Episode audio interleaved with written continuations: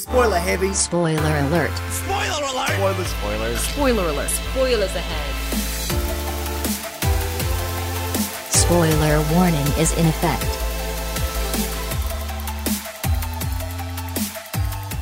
Willkommen zurück zur Spoiler Alert. Zu wievielten Folge Spoiler Alert? Das musst du ja sagen, Markus. Zur 49. Sendung mittlerweile, also vor der großen 50 und der großen 52. Wir haben viele Jubiläen vor uns. Ja, einfach wichtige, wichtige Zahlen vor uns. Ja, große Zahlen. Äh, worum geht's denn in dieser Sendung überhaupt, Markus? Wir haben uns heute einen, meiner Meinung nach, der bedeutendsten aktuellen Regisseure Hollywoods herausgesucht, um über ihn zu sprechen. Und zwar Darren Aronofsky, der ein neues Werk herausbringt und mit vielen, vielen schwerwiegenden Filmen schon erfolgreich war im Mainstream-Bereich. Was heißt denn schwerwiegende Filme? Es sind jetzt keine Filme, die man sich anguckt und danach rausgeht und sagt, ach, ist das Leben schön. Es sind eher Filme, wo man rausgeht und Touché, sagt, stimmt eigentlich. ey, So ey, ein ey, Schlag in die das, das. Leben ist schon ganz schön scheiße eigentlich. Äh, es ist äh, interessant, also eine sehr interessante Karriere. Äh, relativ wenig Filme auch. Ähm, was ganz cool ist, wir haben ja noch nicht viele Regisseure-Talk, also Regis Regie-Talks gemacht, ne? keine Ahnung, über Regisseure. Die meisten äh, guten Regisseure haben aber auch einen relativ geringen Output. Also so Leute wie Christopher Nolan, Edgar Wright und sowas. Äh, weil halt die anderen, bei so, auch Doug Lyman und sowas hat zwar gute Filme, aber du merkst halt, es ist auch viel Auftragsarbeit dabei. Ja, und der Aronofsky ist eher einer von den Kandidaten, der ein Projekt vernünftig durchzieht. Ein Visionär. so kann man es sagen, ja. Äh, aber natürlich fangen wir erstmal mit den Kinostarts an. Wir sind übrigens heute auch wieder nur zu zweit natürlich. Ja. Vielleicht haben wir nächste Woche Glück. Dafür haben wir uns umso besser vorbereitet, diesmal sogar. Richtig, und äh, ich fange mal ganz kurz mit dem, äh, ich glaube, uninteressantesten äh, Kinostart an, auf, du den, äh, die, auf den du dich auch gar nicht vorbereitet hast. Ich bin gespannt, was jetzt kommt. Porto. Weißt du, warum Porto wichtig ist? Weil da irgendjemand mitspielt, den du mal in der Nebenrolle in der Serie gesehen hast. Nein, weil der tot ist jetzt. Wer der Film? Das ist der letzte Film von Anton Yelchin. Ach, oh. Also zumindest einer Der der letzten. Ähm, Gute Mann aus äh, der Neuverfilmung von Star Trek, der den Russen spielt, dessen Name mir gerade nicht einfällt. äh, hier. Oh, Sco äh, Scotty? Nicht Scotty. Äh, Chekhov, Chekhov. Check- ja, genau. Scotty ist der äh, Schotte. Ach, okay. Das finde ich mal so lustig. Äh, Der alte Schotte ist sehr lustig. Äh, Chekhov. Und äh, man sollte ihn eigentlich noch kennen, aus jetzt fehlt mir der Film hier mit äh, Felicity Jones. Like Crazy? War das das? Wo die sich trennen? Ja, Like Crazy. So. Also ein Film, den ich ein paar Leuten sehr schlecht gemacht habe. Ich habe den unter lauter Pärchen geguckt. oh. Da habe ich über den Film lustig gemacht. Die fanden das nicht so lustig. Eieiei. Ja, auf jeden Fall. Äh, Einer der letzten Filme. Es kommt wohl noch einer mit ihm raus. Oder auch nicht. Habe ich zumindest letztes Mal gesehen. Hm? Weiß ich gar nicht mehr. sehr tragischer Tod, wurde er von seinem eigenen Auto überfahren. Äh, Rememory ist auch noch einer. Also der hat recht viel noch irgendwie vorgearbeitet. Ähm, aber wie gesagt, einer. Ah, okay, der ist am 24. August äh, rausgekommen. Also vielleicht ist es wirklich der letzte, Porto. Äh, eine schöne äh, romantische Geschichte. Nur 75 Minuten. Sehr snappiger Okay. Film und ein äh, ziemlicher neuer Regisseur, auch ziemliches Indie-Ding. Äh, Ist bis jetzt, glaube ich, auch nur in irgendwelchen äh, auf irgendwelchen Filmfestivals gelaufen ist, aber sehr gut angekommen. Vor allem halt, weil es eben nur über 75 Minuten erzählt wird und nicht einfach noch ein bisschen so drauf gedrückt, was wir an die 90 Minuten rankommen müssen. Also Finde ich aber immer noch äh, eine gute Entwicklung. Wenn man Filme auch jetzt wie aktuell Dunkirk von Nolan einfach mal ihre Zeit bedienen und nicht so episch lang in die Länge gezogen werden müssen, ohne eine Geschichte zu erzählen, begrüße ich, dass man Filme auch mal unterschiedlich lang machen kann. Also der Film ist wohl ein bisschen ähm, verwirrend von der, von der Erzählstruktur, weil es halt eben nicht gerade ist, sondern es äh, gibt eben dieses Treffen zwischen dem Hauptcharakter, gespielt von Anton Yelchin, er spielt Jake Kleeman und, boah, ich glaube, welche Schauspieler auch immer das ist. Ich sage jetzt einfach mal Matty oder Bianca. Also er trifft auf jeden Fall ähm, eine Frau in Porto und die haben sofort eine Verbindung und sie versuchen dann rauszufinden, woher diese, diese Chemie herkommt, die zwischen ihnen besteht, weil die halt einfach so extrem gut ist und dann ist sie mysteriös und bla bla bla und das funktioniert. Okay. Jetzt reden wir über Kinostart. Aber wer es im Kino sieht, äh, darf sich wahrscheinlich glücklich schätzen, in der Nähe eines Indie-Arthouse-Kinos ja, auf jeden zu Fall. wohnen. Also 75 Minuten ist schon. Ja, das ist für manche Leute die Zeit nicht wert, ins Kino zu gehen, ne? Wenn du noch überlegst, du eine halbe Stunde vorher Werbung guckst und alles. Doch, ja, wobei, doch, also äh, wäre mir schon wert. Ich weiß noch nicht, ob das jetzt ein Film ist, für den ich ins Kino gehen würde. Ja. Ich würde nur weinen wegen Anton Yelchin. Oh. Und dann noch diese romantische Liebesgeschichte. Da habe ich gar nichts mitbekommen. Ich unterbreche den Film einfach nur mal, schrei wieder. Yelchin! Zu früh! Oh. Okay, welchen Film hast du denn noch vorbereitet, so einen komischen Kino? Äh, ich habe natürlich wieder hier äh, unsere gute Deutschlandquote bedienen wollen und bin auf eine Perle gestoßen namens High Society. Gegensätze ziehen sich an.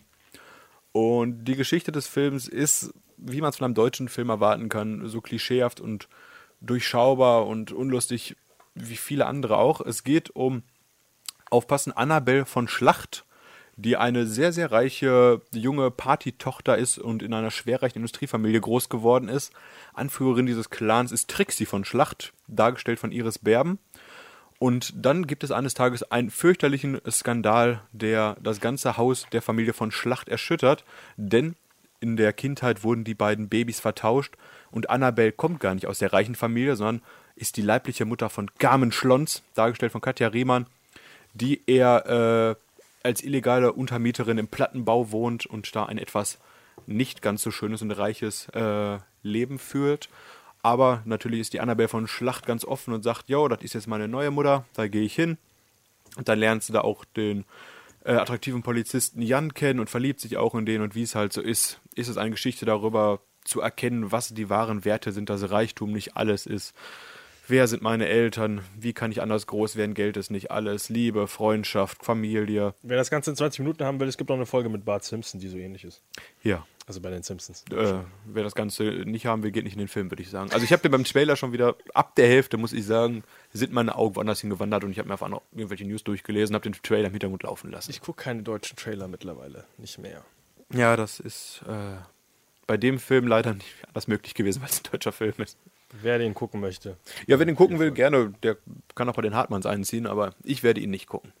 Jetzt kommen wir zu seinem sehr interessanten Kinostart. Äh, ich dachte, also bevor wir zu den großen, ich würde jetzt mal sagen, größeren Kinostarts kommen, kommen wir zu dem äh, lustigerweise einer der größten Kinostarts des letzten Jahres, der dir auch nicht so richtig aufgefallen ist. Und zwar hat er den Rekord mittlerweile. Es ist der zweiterfolgreichste Film nach Star Wars ähm, in einer Region. Und das ist Wolf Warrior 2. Das ist mittlerweile ein unfassbar dickes Brett. Äh, ist einer der größten Filme wirklich aller Zeiten. China, oder? Äh, kommt aus China, hat jetzt, glaube ich, Hab sogar äh, den Trailer gesehen vor ein paar Wochen. ich meine, der hat jetzt fast die 2 Milliarden Dollar geknackt. Hat der nicht in China 400 Millionen eingenommen oder sowas? Äh, nee, äh, achso, das weiß ich jetzt nicht, wie das genau aufgebrochen ist. Auf jeden Fall ist er jetzt äh, international bei, äh, ja, nee, okay, nicht bei 2 Milliarden. Äh, kratzt schon langsam an der Milliarde. Äh, und das Witzige ist, er hat halt, es ist einer der interessantesten Filme, weil halt in Amerika das erste Mal gemerkt wird, dass ein anderer Markt existiert außerhalb Amerikas, weil du hast ja immer den Domestic Gross und Ja. den International Gross und das ist einer der Filme, der halt in Amerika absolut eigentlich irrelevant ist. Hat er jetzt äh, ungefähr 2 Millionen eingespielt oder ge- sag, ich sag mal, geht an die 3 Millionen, das ist relativ neu auch noch da Fast nichts eigentlich, ne? aber ist halt trotzdem international fast an der Milliarde und ist halt damit hinter, äh, hinter Star Wars The Force Awakens, was eben den Rekord hält in Amerika, das meiste Einspielergebnis in einer einzigen Region. Zweiter Platz ist Wolf Warrior in äh, China eben mit diesem Ja. Film. Um das, äh, Wolf Warrior 2 übrigens, Fortsetzung. Der erste Film hat lustigerweise nur irgendwie 80 Millionen eingespielt und der zweite ist jetzt halt fast zehnmal so viel. Ich glaube, ich hatte damals äh, davon gelesen vor ein paar Tagen, Wochen, als äh, es gibt ja die ganzen Geldgeber aus China, die den Hollywood-Markt diesen Sommer so kritisiert haben. Hollywood hat ja aktuell den schlechtesten Sommer seit 2006, was die Einnahmen betrifft. Und die chinesischen Geldgeber haben das so kritisiert und darauf äh, hingewiesen, dass der chinesische Markt boomt. Und da war auch äh, Wolf Warrior 2 verlinkt, wo ich mir den Trailer zu angeguckt habe. Sieht okay aus. Ist jetzt auch nichts Besonderes, würde ich sagen. Ich wüsste aber nicht, ob das irgendeine Vorlage hat oder woher das kommt. Es ist von dem her ganz interessant, weil der Regisseur Wu Jing auch der Hauptdarsteller ist. Es ist auch Okay. einfach im Endeffekt nur ein Actionfilm, also in Anführungszeichen nur ein Actionfilm. Die großen Blockbuster sind in Amerika ja auch. Ja. Aber es ist halt auch wieder ein Projekt, wo jemand sich wirklich rein, ja, also rein involviert. Äh, Wolf Warrior 1 ist genau, Hauptdarsteller ist auch der Regisseur. Äh, andere Charaktere, die du jetzt noch kennen solltest, also kennen könntest, wären Selina Jade, weil die in Arrow viel gemacht hat. Äh, ist halt am Anfang hier mit Peter Quill auf der, auf der Insel unterwegs. Okay. Und Frank Grillo sollte man kennen, wenn man ihn sieht, äh, unter anderem auch jetzt aus den Avengers als äh, ah, jetzt fällt mir sein Charakter nicht ein. Äh, Auf, Egal. jeden, auf jeden Fall nicht ein durch und durch asiatischer Cast, oder? Doch, äh, sonst schon. Also Frank Grillo ist so der äh, Token-Amerikaner, habe ich den Eindruck. Das wollte auch ein ja, einen, einen Weißen mit drin hast. Äh, Man liest aber generell diese Schlagzeile mittlerweile häufiger erfolgreichster chinesischer Film oder dergleichen, weil einfach der Markt da momentan richtig boomt. Da kommt jedes Jahr, bringen die noch einen dickeren Film raus. Und auch was die Effekte dergleichen angeht, muss man sich ja nicht ansatzweise hinter Hollywood verstecken.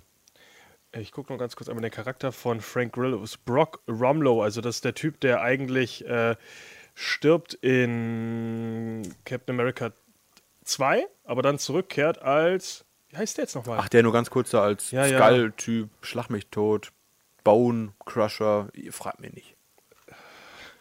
Wieso fällt mir das nicht ein?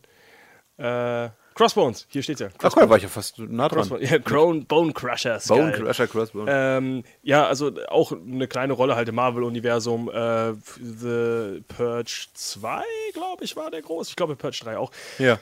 Ist so ein Allrounder, der überall so ein bisschen mit drin ist. Ist nur ein sehr interessanter Kinostart eigentlich, weil der auch so versinkt, finde ich jetzt diese Woche zwischen zwei anderen groß, größeren Warum? Kinostarts. Weil wir alle nicht Wolf Warrior 1 gesehen haben. Anscheinend, weil Wolf Warrior 1 auch halt eben extrem wenig Geld eingespielt hat. Das ist das Interessanteste eigentlich aus meiner Sicht ist, dass du eine Fortsetzung für einen Film hast, der total unerfolgreich ist und das wird der erfolgreichste Film des Sommers.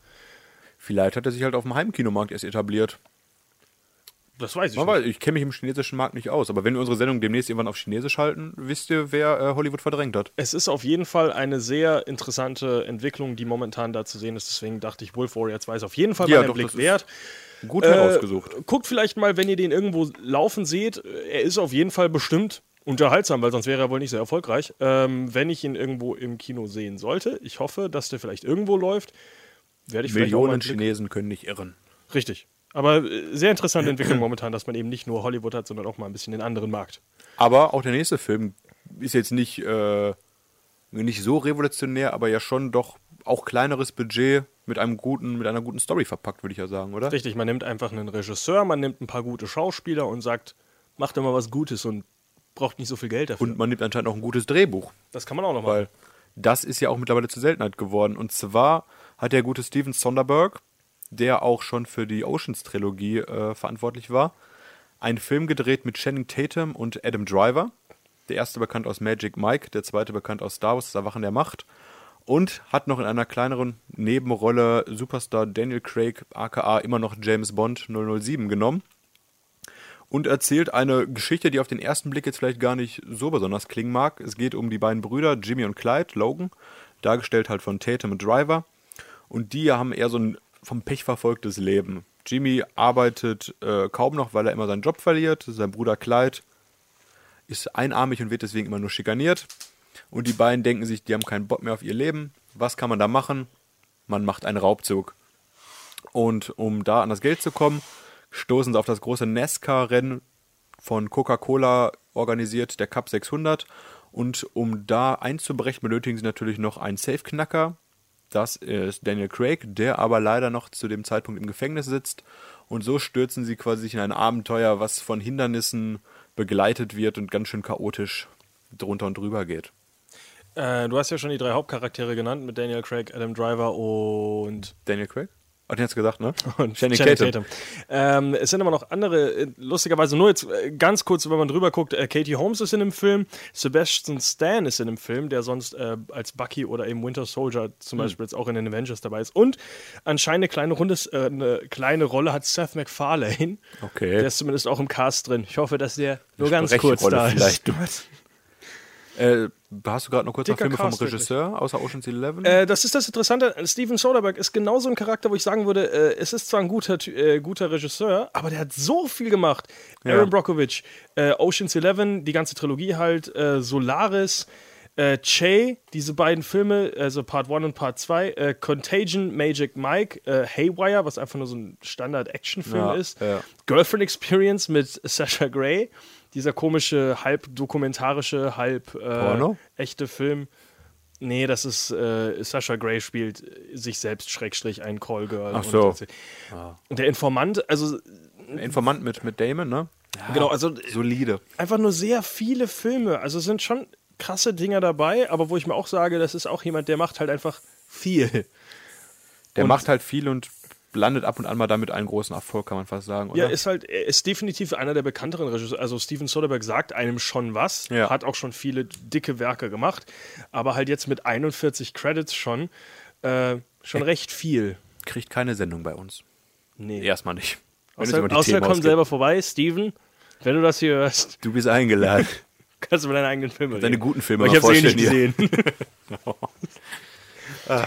ja, aber jetzt kommen wir zu unserem themengebenden Film. Ich hoffe, Steven hat nicht zugehört. Ich glaube, der versteht So. das. Ich glaube nicht, dass der Deutsch Ja, jetzt kommen wir zu unserem äh, themengebenden Film, den wir jetzt Oh, verdammt. gar nicht. Schwede und Ire. Ach, Vielleicht Kacke. ist das ein ganz multilingualer. Ja, ja, ja, ja. Zwischen Schweden und Irland liegt er bekanntlich Deutschland. Der hört, der hört gleich jetzt diesen, oh, ich mag Darren Aronofsky so gerne. Ich höre mal diesen deutschen Talk. Übersetz mir das. Was sagen die über mich? Ah, ja, eine Klage wegen Rufschädigung. Richtig von Alle, alle Filme sind super, die er gemacht. So, äh, zurück zum Thema. Und zwar das Werk Mother, kleingeschrieben, Ausrufezeichen, von Darren Aronofsky Woher startet. hast du das klein geschrieben? Das habe ich nämlich nochmal recherchiert. Pressemitteilung, die ich immer kriege. Weil, ja, zumindest hier ist anders geschrieben. Egal. Bei IMDb ist aber jeder Film groß geschrieben. Äh, guck mal auf dem Poster, was da drauf steht. Das ist so ein kleines M eindeutig. Das weiß ich eben nicht. Okay, da ja. Keine Ahnung. Ja, Also, Mother. wenn ihr im Kino sagt, ihr wollt den Mother, kriegt ihr schon die richtige Karte. Die werden euch nicht fragen, groß oder klein. Aber äh, nochmal zurück zum Film. Erstmal, es ist sehr, sehr, sehr wenig bekannt. Gewollt wenig bekannt. Ganz kurz äh, vorgestellt, es geht um ein Pärchen, dargestellt von Jennifer Lawrence und Javier Bardem. Bardem.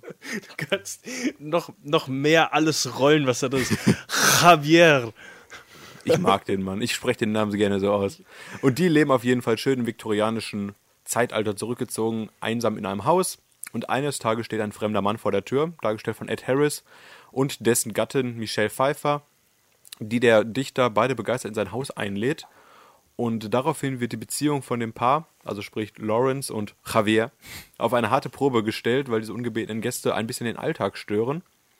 Und das ist auch quasi alles, was man über diesen Film wissen sollte. Weißt du, was man noch über diesen Film wissen sollte? Wir haben letztens erst über ihn gesprochen. Domhnall Gleeson ist Ja. auch drin. Und Oh. Brian Gleeson. Vielleicht hat er anscheinend einen Bruder. Aber nicht Brandon Gleason, ne? Nee, nicht das. Ich glaube, die sind nicht verwandt. Aber was ich noch sagen kann, ich hatte vor drei Wochen hatten wir unsere ersten, vor drei, vier Wochen die ersten News zum Film rausgebracht. Und ich glaube, eine Woche später sowas kam schon eine Korrektur vom Vertrieb mit einer neuen Inhaltsangabe.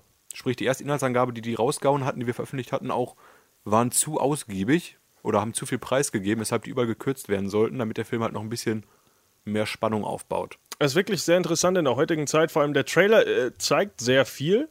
Also zeigt Aber- nicht sehr viel, sondern äh, zeigt. Äh, ist sehr visuell, sehr ansprechend, aber verspricht, also ver äh, verrät überhaupt nichts über die Geschichte. Es ist sehr. Er zeigt ominös. den Ton des Films. Richtig. aber er verrät überhaupt nicht, was da gerade los ist. Man weiß halt nicht, wer ist gegen wen jetzt. Man weiß halt nur, dass Jennifer Lawrence ganz schön viel leiden muss anscheinend. Aber was ihr Mann und was die ungeladenen Gäste damit alles zu tun haben und wer noch alles in dieses Haus reinkommt, das äh, wird nicht verraten. Ich verrate zu später noch ganz kurz was. Du hast dich schon tollen, schlau gemacht? Einen tollen Fakt habe ich. Nee, nee, nur macht erst später Sinn. Ich freue mich aber schon drauf. Also ist auf jeden Fall Tollster ein Fakt, den ich gefunden habe. packender Psychothriller, den man da warten darf, den ich leider noch nicht gesehen habe. Aber nächste Woche in der Sendung kann ich da wahrscheinlich ein bisschen mehr zu erzählen. Hoffe ich.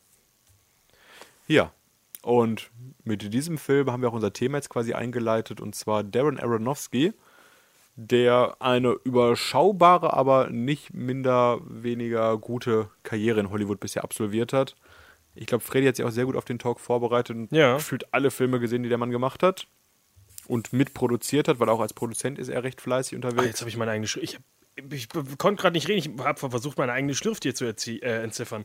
Das hat sehr lange gedauert. Jetzt habe ich endlich das Wort verstanden, was ich da ver- versucht habe zu schreiben. Dein spannender Fakt, den du noch sagen wolltest? Äh, nee, ähm, ganz kurz der erste Fakt zu Darren Aronofsky. Weißt du, dass der, äh, was er mit Ben Roethlisberger von den Pittsburgh Steelers gemeinsam hat?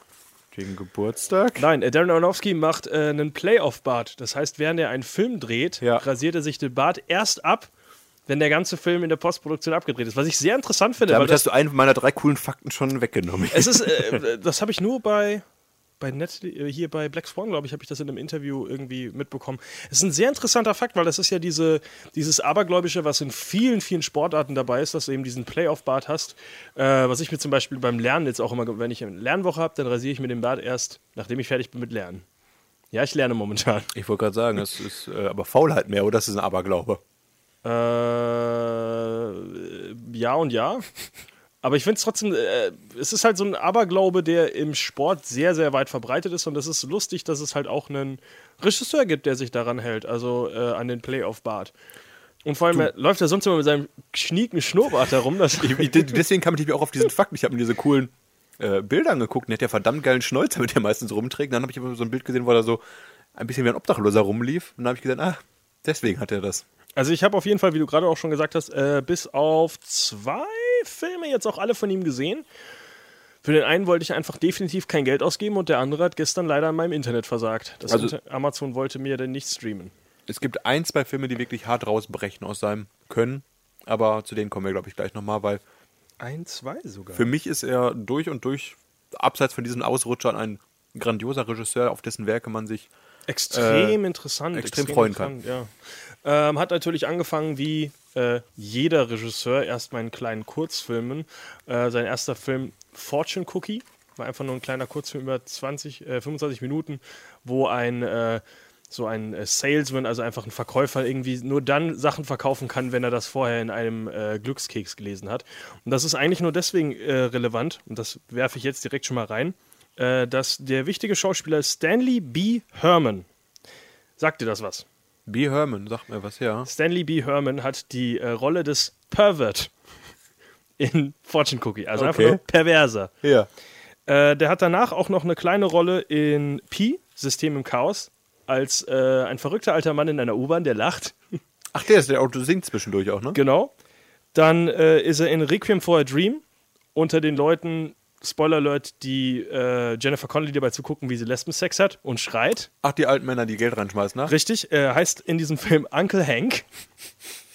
Kommt, kommt dann zurück in Black Swan als der Typ, der sich eben selbst befummelt in der U-Bahn gegenüber von Natalie Portman. Arbeitet ja sicher am Film, halten Sie einfach drauf, weil der da ist. Und jetzt ist das Tolle. Dieser nominiert. Stanley B. Herman hat sein großes Comeback in Mother als Pervert.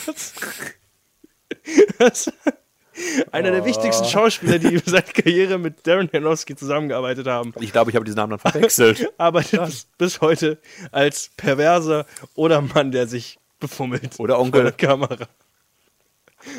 Das ist Oh übrigens, Mann, ich oh zeig dir das Bild, das ist der Typ. Also ich finde es sehr Aber interessant. woher kennt man doch den Namen B. Herman, oder? Äh, Oder meine ich Ahnung. P. Pee Wee Herman, Pee Wee Herman. Ah, vielleicht. der ist das dann nicht. Der Pee Wee Herman Äh, befummelt Pee sich, glaube ich, Herman nicht. hat sich, ja doch, befummelt sich ja in äh, Pornokinos und lässt sich dann erwischen. Hat doch damit deswegen seine Ah, Karriere auf. Karriere, jo. Also auf jeden Fall Stanley B. Herman, einer Ob der das vielleicht eine Hommage ist von Stanley B. Herman an den wahren Pee Wee Herman? seinen echten Namen umbenannt hat. Also einer der großen Schauspieler Hollywoods auf jeden Fall, äh, Stanley B. Herman. Oscar, bester Nebendarsteller. Der Mann, der, der sich am Sack befummelt in Black Swan. So, auf Ah. jetzt kommen. Das war mein wichtigster Fakt eigentlich. Das Lustigste, was ich eigentlich bei meiner Recher äh, Recherche hier rausgefunden habe zu Darren Aronofsky Ich kann- und Schauspiel, mit der er zusammenarbeitet. höchstens noch äh, kurz anbringen, dass er in Harvard studiert hat. Sprich, Ach, genau, er ist ein sehr intelligenter Mensch anscheinend auch. Äh, fangen wir aber mal an mit dem ersten Film, den du ja gestern jetzt auch nachgeholt hast. Genau. Pi oder, zu Deutsch Pi. Pi, Ach so. System im Chaos. Ja, diese guten äh, Untertitel. Kommt später noch ein sehr, besserer. sehr, sehr experimenteller Film, muss ich gestehen. Ich habe auch die Story mir leider gar nicht aufgeschrieben, weil ich nicht gedacht habe, dass ich die noch zeitlich schaffe zu gucken. Äh, red aber kurz einmal über die Machart des Films. Und zwar hat Darren Die Story auch Aronofsky. sagen können. Ja, das kannst du gleich machen. Ich wollte nur ganz einmal Okay. kurz erstmal kurz einläuten, damit Leute, wenn du die Geschichte erzählst, sich vorstellen können, wie es aussieht. Denn der gute Darren Aronofsky hat Drehbuch, Regie und Schnitt bei diesem Experimentalfilm selbst geführt. Der Film ist nicht nur in Schwarz-Weiß gedreht, sondern auch in einem dick grobkörnigen Schwarz-Weiß. Sprich, es ist wirklich alles andere als ein cleanes Bild. Wurde realisiert mit einem Budget von gerade mal 60.000 US-Dollar. hat aber hinterher knapp drei Millionen eingespielt und ihn damit auch quasi den Weg nach Hollywood geebnet ein bisschen. Ich glaube, er hat davon aber nicht alles gesehen. Ich glaube, er hat auf, äh, der Film wurde nämlich einfach direkt gekauft, weiß ich, von Ach, okay. Verleih für eine Million. Glaub, Ja, auf ich jeden glaube, Fall. das hat er genommen. Auf jeden Fall hat er dann äh, danach weitermachen können, zum Glück. Das Geld übrigens auch noch bekommen, weil er es von irgendwelchen Freunden zusammengeliehen hat. Okay. Und seine Mutter hat gecatert, steht auf IMDb. Skatering? Ja. Ach cool. Ja, das ist so süß. Äh, ich weiß gar nicht, wie alt er damals war. Auf jeden Fall. Film ist jetzt knapp 20 Jahre alt. Die Geschichte, die Freddy gleich vorstellt, ja, stell doch ein bisschen erst mal die Geschichte vor, dann. Ach, verdammt, wir jetzt ja wollte ich gerade nachgucken, wie alt er ist. Ja, dann, äh, was kann ich noch Schönes zu dem Film sagen? Hat eine relativ kurze Laufzeit, ich glaube unter 90 Minuten. 84 Minuten oder sowas dergleichen. Läuft aktuell bei Netflix, wer ihn sehen möchte. Ist, ja, wie auch seine weiteren Filme schon mal stilgebend, dass es kein Film ist, wo man jetzt mal fünf Minuten mit dem Hund spielen kann zwischendurch und nicht aufpasst. Man sollte schon dranbleiben, um zu gucken, was da passiert. Weil es doch in einem, ja, intelligentes Kino ist, was anregt zum Nachdenken und ja, sehr viele Naturbilder mit äh, System und Mathematik verbindet. Aber wie gesagt, Freddy erzählt jetzt mal, glaube ich, die Geschichte. Also der, der gute Aaron war, Darren, nicht Aaron, der gute Darren war übrigens 29, als er diesen Film realisiert hat. Das heißt, äh, Zwei Jahre habe ich noch. wir können beide noch Darren Aronofsky werden. Die Schnauze hätte ich gerne. müssen uns umbenennen. Ähm, ja, Sean Golette übrigens, der Hauptdarsteller, hat äh, mit ähm, Darren Aronofsky das Drehbuch geschrieben. Die haben da zusammengearbeitet und lustigerweise haben die über die ersten Filme auch so ein bisschen mehr zusammengearbeitet. Ähm, in den folgenden Filmen interessanterweise nicht. Kann jetzt auch nicht genau rausfinden, warum, ob die sich verstritten haben oder deine. Requiem for Dream war noch dabei, oder? Äh, ja, aber auch keine große Rolle, oder? Möchte ich nicht nachgucken.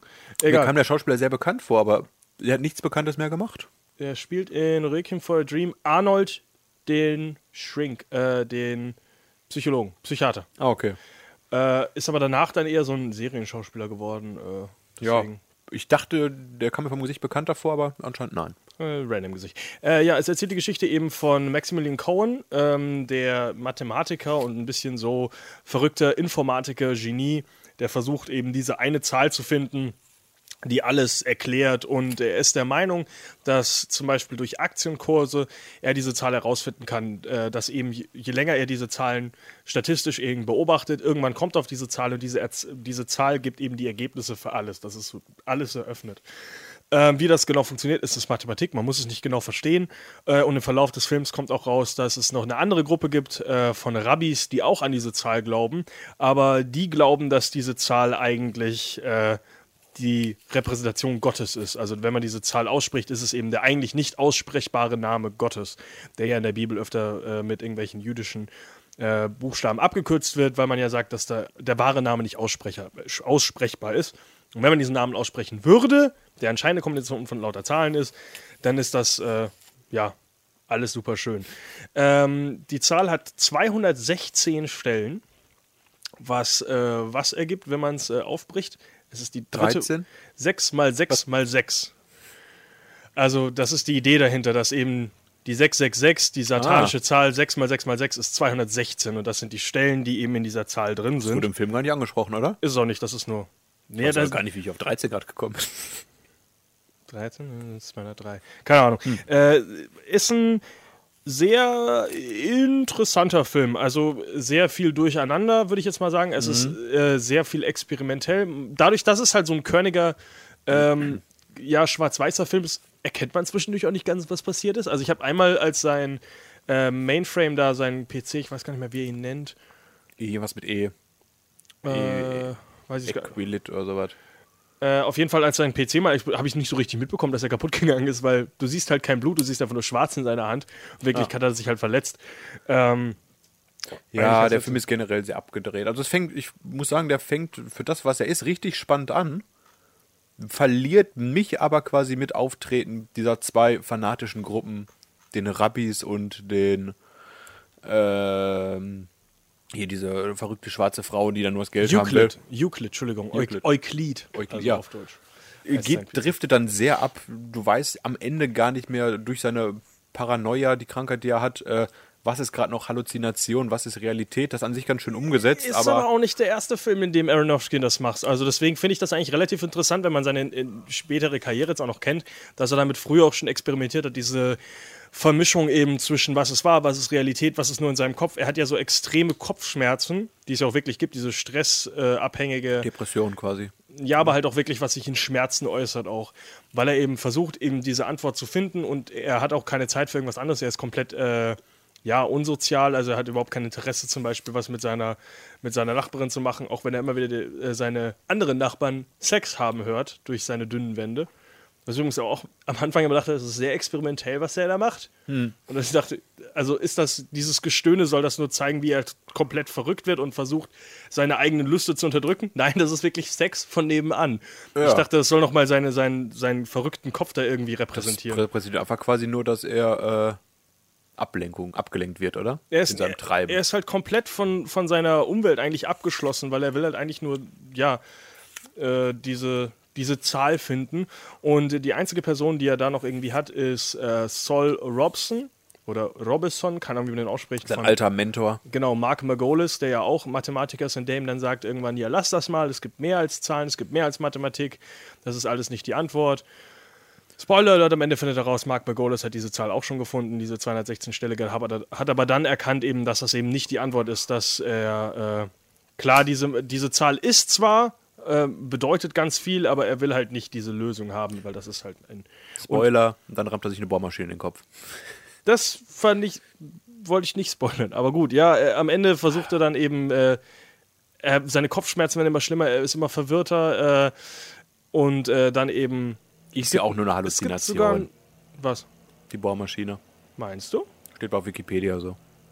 Äh, Gibt es nämlich auch unterschiedliche Ansätze, weil nämlich am Ende das Ganze endet ja damit, er hat ja so eine kleine asiatische Nachbarin, Ja. die immer mit dem Taschenrechner rumläuft und die fragt, löst das? Und dann gibt es ein und er hat halt alles in seinem Kopf, kann halt jede möglichen Sachen lösen.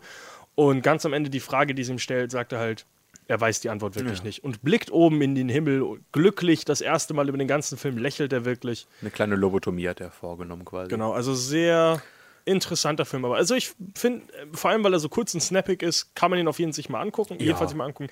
Äh, vor allem, wenn man den Regisseur oder den Stil mag. Äh, Es ist keine Ja. verschwendete Zeit auf jeden Fall. Es ist unterhaltsam. Wie gesagt, am Ende vielleicht ein bisschen abgedreht, ein bisschen, bisschen viel, aber für das, wie Ändert er sich das an den realisiert wurde. kommenden Filmen jetzt? Also, da sind ja noch einige Filme, die am Ende sehr abgedreht werden. Einer, der vielleicht ein bisschen, bisschen, ja, der Wrestler ist noch ein bisschen okay.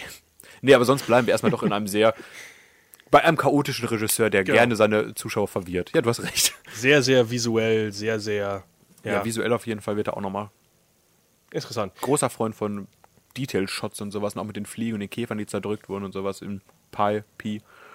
Aber ja, kommen wir jetzt mal zu einem seiner. Ganz kurz äh, zu Mark Margolis. Äh, sollte man, also kennt man eigentlich als Theo Salaman aus Breaking Bad. Ist der einzige Schauspieler, der bis jetzt in fast jedem Film von ihm aufgetreten ist. Und der einzige Film, in dem er nicht auftreten wird, ist Mother. Oh, Und bis jetzt war er in jedem Film drin, sogar in Noah. ist er Also der- gesundheitlich angeschlagen oder? Ich habe keine Ahnung, ich wollte gerade gucken, ob er tot ist, aber er ist nicht tot.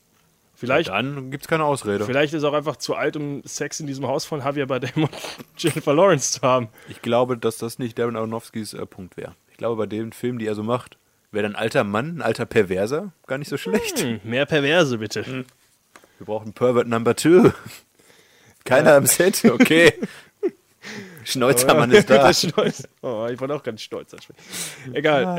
Äh, kommen wir zu seinem nächsten Film und vielleicht einem der bekanntesten. Ich glaube, es ist damals der erste Film, den ich von ihm gesehen hatte, ohne zu wissen, was überhaupt so ein, so ein Darren Aronofsky ist. Was so ein Film ist. Ja, nee, so ein Aronofsky. Zwei Jahre nämlich nach Pi kam äh, Requiem for a Dream raus. Ein Film, den vielleicht nicht jeder gesehen hat, aber jeder Mensch, der mal im Kino war, sollte eigentlich mal diese Musik aus dem, aus dem Film gehört haben, oder? Ja, ich würde es jetzt anspielen, aber dann müssen wir den Podcast wieder löschen. Äh, ja, ich glaube, Herr der Ringe, die zwei Türme, hatte einen Trailer, wo auch zum Beispiel der Trailer vorkam, ist, wenn man es hört, eine der einprägsamsten. Mit O Fortuna von Karl Orff, glaube ich, eine der wichtigsten epischen Ja. Musikstücke. Wenn ihr Epic tanzen Film Music sucht, dann Ja, wird der ja. definitiv, wird der Soundtrack dabei sein. Tanzen auch bestimmt Leute äh, Ballett dazu. Äh, nicht Ballett, hier. Äh, Eiskunstlauf ist auch immer zu so einer Art von Musik auch. Weiß ich, wenn man ins Stadion einläuft, also kann- kannst du überall spielen, Ja. Musik. Wenn man gesagt, lernt, in der Lernphase kann man das zu Hause hören. Kann man das? Weiß ich nicht. Ich ich hör das Heroin zu gerne. nehmen aus Reflex. Spoiler Alert, das ist die Geschichte. Es geht um Drogen und auch Aronofsky hat hier wieder Drehbuchregie, Schnitt und ein Cameo-Auftritt durchgeführt. Aber erstmal zur Geschichte. Wir haben vier Personen, die äh, quasi die Protagonisten des Films sind und alle leiden unter einer Sucht. Wir haben einmal die ältere Dame Sarah Goldfarb, die etwas an den Fernseher gebunden ist und quasi zu Hause nur noch herumsitzt, ihre Süßigkeiten isst und dicker und dicker wird, dass auch ihr Lieblingsrotes Kleid ihr nicht mehr passt. Etwas schlimmer noch, oh, wobei, dazu später, äh, trifft es ihren Sohn, dargestellt von Jared Leto, Harry genannt. Der ist eigentlich nur mit seiner Freundin und seinem Kollegen Tyrone unterwegs und gibt sich einen Schuss hier und da, klaut seiner Mutter immer, Hier und da ein Schuss. ja, sind äh, alle drei drogensüchtig und klaut seiner Mutter auch gerne mal den Fernseher, um ihn zum Pfandleiher zu Vor bringen. allem immer, der übrigens, glaube ich, auch Mark McGolis ist, oder? Meine ich. Der äh, Pfand, Pfandleiher? Ist das oh, weiß nicht ich gar nicht. Ich glaube ja, ziemlich sicher sogar. Gut möglich. Kommt aber auch nur ein, zwei Mal im Film kurz vor, ne? Jemals, wenn der Fernseher weggebracht wird. Der hat jetzt nicht so die Riesenrollen. Also man sieht auf jeden Fall, das Leben aller Vieren ist jetzt nicht äh, ganz oben, sondern eher im Keller. Der Film ist einfach durch und durch depressiv, man kann es ja so sagen. Ja, und dann, wo alle am Boden sind, wird es noch schlimmer.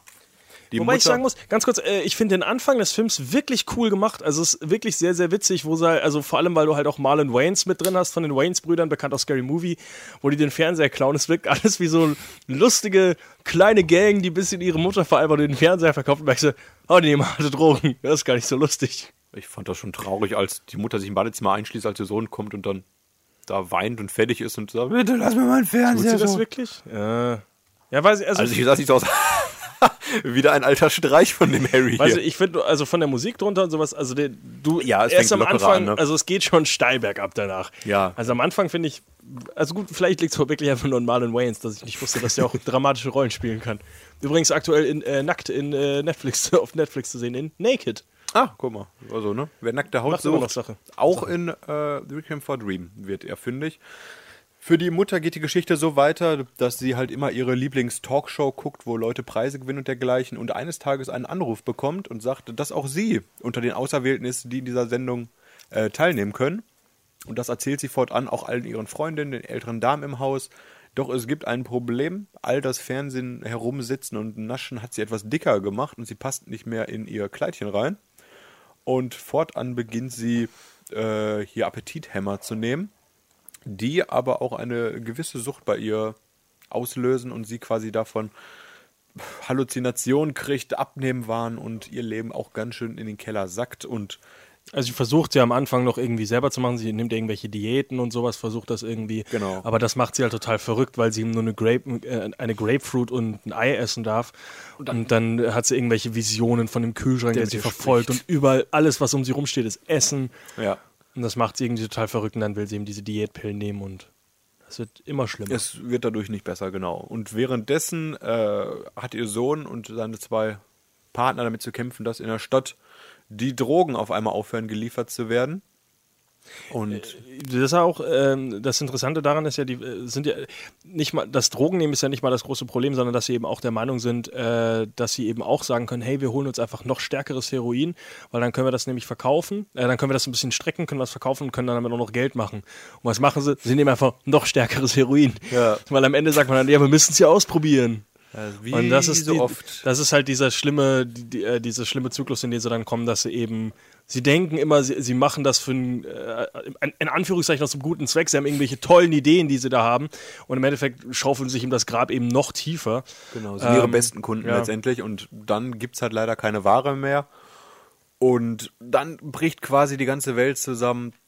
Sie verlässt ihn doch dann, oder? Weil er keinen. Sie verlassen, glaube ich, beide die Stadt, um Drogen von außerhalb zu holen. Genau. Sie prostituiert sich, weil ein älterer schwarzer Mann die letzten Drogen der Stadt hat. Ich weiß, da war doch dieser, habe ich jetzt von dieser Szene erzählt, wo er seinen Penis rausholt Ja. und was sagt er nochmal? Der ist hier nicht für die frische Luft. Ja. Und dann drückt er den Kopf darunter. Ja, äh, in der Zeit werden aber Harry und sein äh, Kollege Tyrone festgenommen Und ja, es bricht quasi für alle vier Charaktere ihre Welt zusammen und das auf nicht ansatzweise angenehme Arbeit. Äh, ist, Arbeit, äh, Art und Weise. wird auch total verrückt am Ende, wie es immer alles wieder zusammenschmeißt und visuell immer abgefreakter wird, äh, weil du halt auf einer Seite siehst halt äh, die Mutter, die eben nur noch nur noch Wahnvorstellungen hat und äh, mit dem Fernseher redet und sich selbst in dieser Talkshow sieht und wie alle sich darüber freuen, dass sie in ihr rotes Kleid passt. Und dann sieht man wieder sie, sie total abgemagert ist Ja. und ihr die Haare ausfallen. Und sie der- wird immer verrückter. Auf der anderen Seite siehst du eben sie, die, äh, die, äh, seine Freu die Freundin von Jared Leto, die eben wirklich alles macht, um irgendwie an Geld zu kommen, sich eben vor fremden Männern auszieht und Lesben-Sex hat, während andere Leute Geld auf sie schmeißen. Mit dicken, und Drogen. Faustpimmeln und sowas, glaube ich, alles, oder? Ich glaube, das ist ein anderer Film, den du da gesehen hast. irgendwas, irgendwas Krankes war da auch noch. Es ist schon, Fall. ja, es ist äh, sehr obszön, pervers auf der einen Seite. Jared Leto äh, bekommt ja eine Blutvergiftung von, äh, ja, von dem letzten Stich, den er sich da gibt. Und weil er nicht zum Arzt geht, wird es immer schlimmer. verliert seinen Arm. Spoiler Alert, er verliert seinen Arm. Sein Kollege endet im Gefängnis. Das fand ich zum Beispiel auch, das ist äh, die äh, eine sehr schön, also sehr schön gespielt von ihm, wie er dann so langsam in die Embryo-Stellung Ja. geht. Und ich glaube, damit endet sogar der Film. Generell ein sehr schön. schönes, ja, ist so ein, am Ende so ein Zusammenschnitt von allen, wie sie da gerade quasi liegen. Sehr schöne, sehr kranke Bilder. Also es Genau. ist, äh, Nach Trainspotting, einer der, ja, mit Trainspotting mit der beste Antidrogenfilm, glaube ich, so, oder? ja, äh, war in, so halbwegs im selben Zeitraum, glaube ich sogar noch, oder? Äh, 2000 war Requiem for a Dream, was kein Trainspotting, vielleicht kurz Äh, war vorher. jetzt oder? 20, war das nicht zum 20-jährigen Jubiläum, also 1997? Ja, das kam so auf jeden Fall ähnliche, ähnliche Sparte. Äh, auch noch wichtig vielleicht zu vergleichen, dass bei 1996. Pi, Ah, okay, Pi und Requiem for Dream diese Tablettenszenen haben ja diesen schnellen Schnitt auch. Du hast ja bei Pi, wo immer Cut, Cut, Cut, Cut, Ja, Cut ja. und bei äh, Requiem for Dream hast du quasi noch exzessiver, wie dieser Schuss gesetzt wird, dann die Pupille sich einfach weitet. Ja, immer dieses Zack, Zack, Zack. Und bei ihr, also Genau. dieses, äh, ne, es sind es nicht vier Sachen? Irgendwie Pille auf, Feuer, dann siehst du, wie die, äh, eben diese Blutgefäße und dann siehst du das Auge und dann. Ja, und dann ist äh, der Trip da. Ist, ist, äh, am Anfang, also es, das Heftige ist halt, wenn man andere Drogenfilme guckt, ist das ja so ähnlich. Wo sie sich dann eben freuen und Marlon Waynes eben anderweitig Drogen nimmt mit anderen Menschen und nicht daran stirbt.